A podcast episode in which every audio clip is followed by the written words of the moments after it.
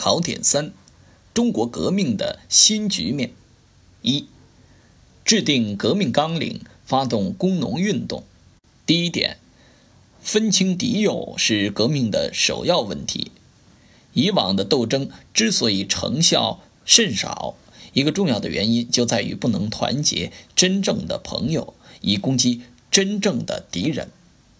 第二点，中共二大第一次提出了反帝反封建的民主革命的纲领，为中国人民指出了明确的斗争目标。二大明确提出，党的最高纲领是实现社会主义共产主义。第三点，中国共产党开始采取民族资产阶级、小资产阶级的政党和政治派别没有采取过，也不可能采取的革命方法及群众路线的方法。第四点，中国共产党成立后，党的工作重点在发展工人运动方面。从1922年1月香港海员罢工到1923年2月京汉铁路工人罢工。在中国共产党的领导、组织推动下，中国掀起了第一个工人运动的高潮。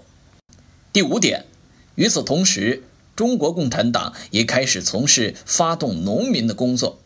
一九二一年九月，通过共产党人的努力，浙江萧山县衙前村成立了中国第一个农民协会，开展反抗地主压迫的斗争。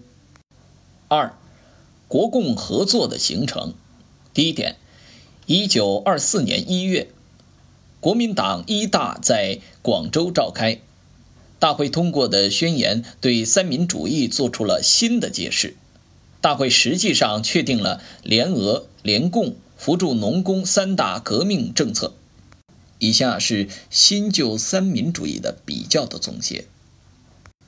三民主义分别指的是民族主义。民权主义和民生主义，旧的三民主义的主要内容包括驱逐鞑虏、恢复中华、创立民国、平均地权；而新三民主义在民族主义方面突出反帝的内容，对外实行中华民族的独立，对内主张各民族一律平等。在民权主义方面，主张民主权利应为一般平民所共有，不应为少数人所得而私。最后是民生主义方面，主张平均地权和节制资本，后又提出“耕者有其田”的主张，并提出要改善工农的生活状况。第二点。这个新三民主义的政纲同中共在民主革命阶段的纲领基本一致，因而成为国共合作的政治基础。国民党一大的成功召开，标志着第一次国共合作的正式形成。三，大革命的兴起与北伐战争的胜利进展。第一点。国共合作的形成，加快了中国革命前进的步伐。一九二五年五月，以五卅运动为起点，掀起了全国范围的大革命高潮。第二点，一九二六年七月，以推翻北洋军阀统治为目标的北伐战争开始。第三点。一九二五年至一九二七年，中国反帝反封建的革命，比之以往任何一次革命，包括辛亥革命和五四运动，群众的动员程度更为广泛，斗争的规模更加宏伟，革命的社会内涵更加深刻，因此被称作大革命。四，大革命的意义、失败原因和教训。第一点。大革命的失败。一九二七年四月十二号，蒋介石在上海发动反共政变。七月十五号，汪精卫在武汉召开分共会议，国共合作全面破裂，大革命最终失败。第二点，大革命失败的原因，客观原因：第一，反革命力量的强大；第二，资产阶级发生严重的动摇。统一战线出现剧烈的分化。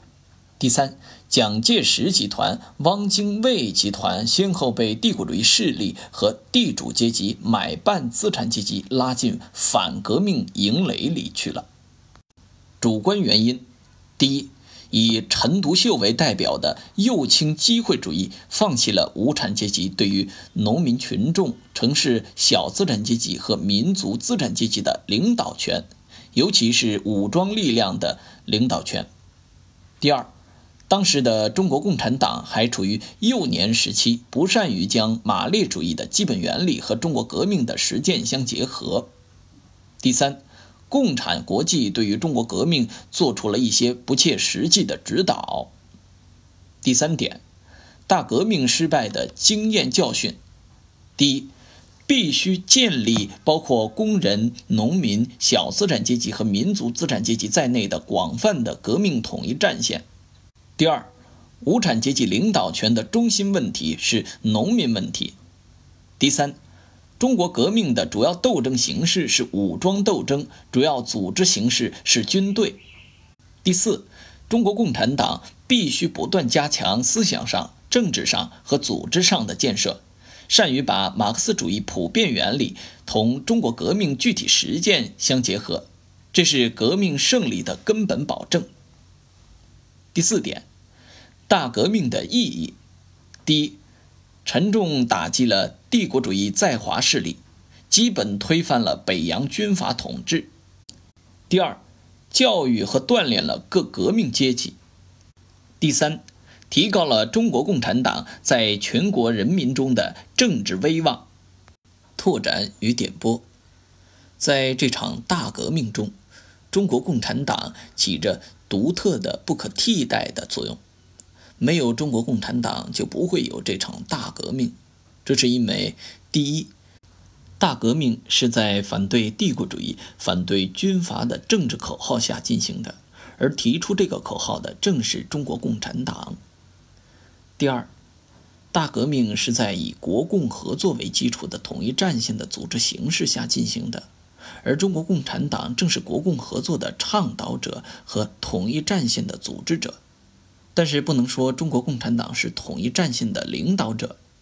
大革命失败的原因之一，就是以陈独秀为代表的右倾机会主义放弃了对统一战线的领导权，尤其是武装力量的领导权。第三，大革命是近代中国历史上空前广泛而深刻的群众运动，而中国共产党正是人民群众的主要发动者和组织者。第四。大革命的主要斗争形式是革命战争。共产党人不仅帮助和推动了国民革命军的建立，而且在军队中进行了卓有成效的政治工作，在战斗中更是身先士卒，起着先锋作用和表率作用。共产党人还建立了一定数量的工农武装，及工人纠察队、农民自卫军等。配合正规军作战，而上海工人的起义武装更是充当了解放上海的主力。